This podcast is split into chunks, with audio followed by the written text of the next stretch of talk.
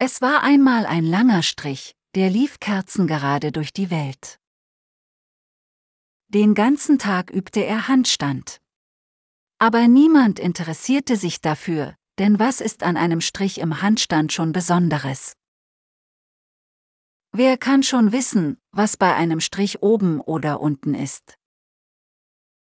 Da hatte er eine fabelhafte Idee, wenn ich genauso schwungvoll und sportlich wie die Sechs aussehe, mich aber auf den Kopf stelle, können wir die Kinder an der Nase herumführen und viel Spaß haben, weil wir uns zum Verwechseln ähnlich sind.